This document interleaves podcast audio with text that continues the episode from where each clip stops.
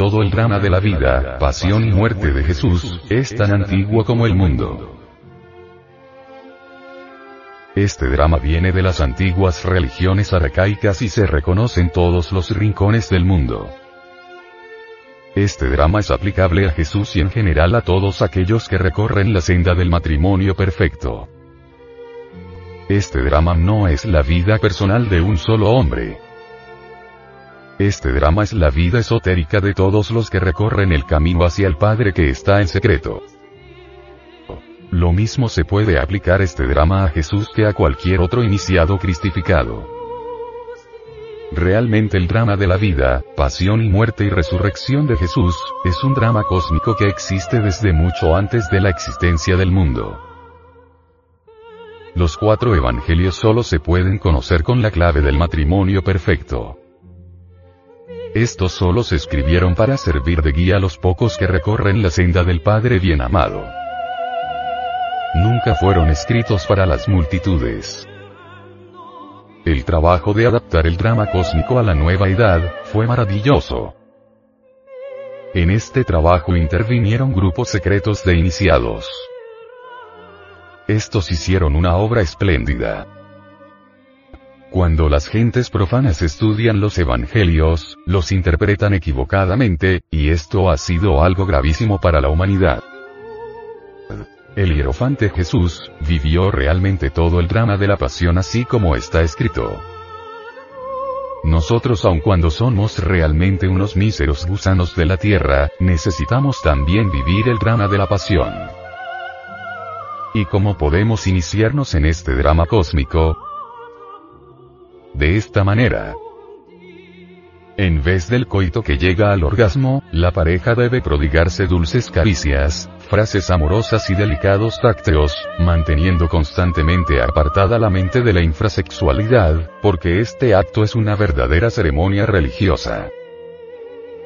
Sin embargo, puede y debe el hombre introducir el pene y mantenerlo en el sexo femenino, para que sobrevenga a ambos una sensación divina, llena de gozo que puede durar horas enteras, retirándolo en el momento en que se aproxima el espasmo, para evitar la eyaculación del semen.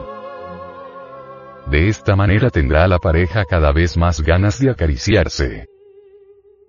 Esto se puede repetir diariamente sin jamás sobrevenir el cansancio, pues todo lo contrario, es la clave mágica para ser diariamente rejuvenecido, manteniendo el cuerpo sano y prolongando la vida, ya que es una fuente de salud, y por sobre todo se cumple con la ley divina. No fornicar. La emisión eyaculación de Lens en la unión erótica amorosa del matrimonio cristiano gnóstico está excluida radicalmente, pues está condenada por Dios en la Biblia. Cuando el hombre tuviese emisión de semen, lavará en aguas todo su cuerpo y será inmundo hasta la noche. Y cuando un hombre yaciere con una mujer y tuviese emisión de semen ambos se lavarán con aguas, y serán inmundos hasta la noche. Levítico 15. 16, 18. Entiéndase de una vez y para siempre, que la fornicación es tal como la define el Levítico 15, emisión de semen. En o fuera del matrimonio, pues allí no se dice a excepción de los casados, o de los solteros, o de los jóvenes o de los viejos. Luego es una ley para todos. Ahora, ¿hay diferencia entre fornicar y adulterar? Claro que sí, y mucha. Desgraciadamente hay ignorancia académica en estos dos términos. Según la Real Academia Española fornicar y adulterar son sinónimos y entonces según esto habrá que corregir el decálogo de Moisés, y poner nueve mandamientos, en vez de diez, ya que el sexto, no fornicar, y el noveno, no adulterar, son, según la Real Academia, la misma cosa. Pero Pablo de Tarso distinguió bien estos dos términos cuando dijo, pero a los fornicarios y a los adúlteros juzgará Dios. A menos que se trate a Pablo de Tarso de ignorante, entonces perdería la Biblia la vigencia de ser una obra de inspiración divina. Y la Biblia sí hace la diferenciación cuando dice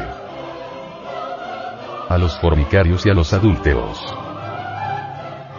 Por eso amable oyente, no se extrañe, que el anticristo haga deliberadamente la confusión de estas dos palabras, pues con esto ataca directamente a la gnosis del Cristo, propagando la fornicación, el motivo de que el hombre gane el pan de cada día con el sudor de su frente. Con el anticristo están las sectas que desconocen los misterios sexuales bíblicos que divulga la gnosis, y que por eso la han llamado doctrina diabólica. Interesante es que los que defienden la fornicación o emisión seminal, condenada por la Biblia en el Antiguo Testamento, ataquen, persigan y difamen tanto a la sagrada gnosis del Cristo. Es necesario querido oyente, que no te dejes confundir, porque entonces, ¿Estás con las enseñanzas bíblicas o con las definiciones de la Real Academia? ¿Estás con el anticristo que defiende la fornicación o con el Cristo, los apóstoles, profetas, avataras, reyes divinos, que la condenan? Recuerda que los fornicarios secuaces del anticristo son muy astutos, te hablan de amor, de paz, de abundancia, del Cristo y de tu salvación, pero sublimemente te aconsejan la fornicación, la causa de que las mujeres paran a sus hijos con dolor. A cualquier sacerdote, pastor, instructor, misionero, de las casi 5.000 sectas religiosas, para que te señalen un solo versículo bíblico donde aconsejen eyacular el semen pero sí encontrarás versículos donde es un delito eyacular el enseminis. Por ejemplo, no entrará en la congregación de Jehová el que tenga magullados los testículos, o amputado su miembro viril. Deuteronomio 23. 1.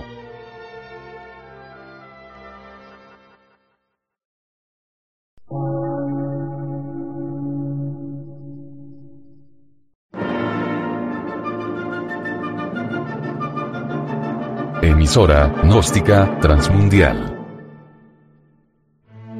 Por una nueva civilización y una nueva cultura, sobre la faz de la Tierra.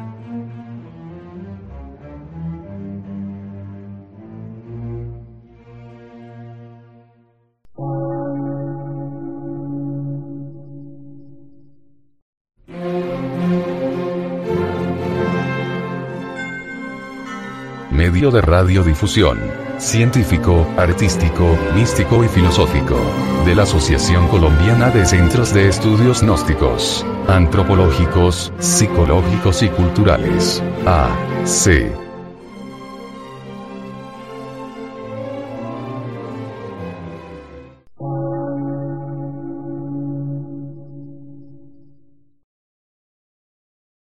Lectura en movimiento.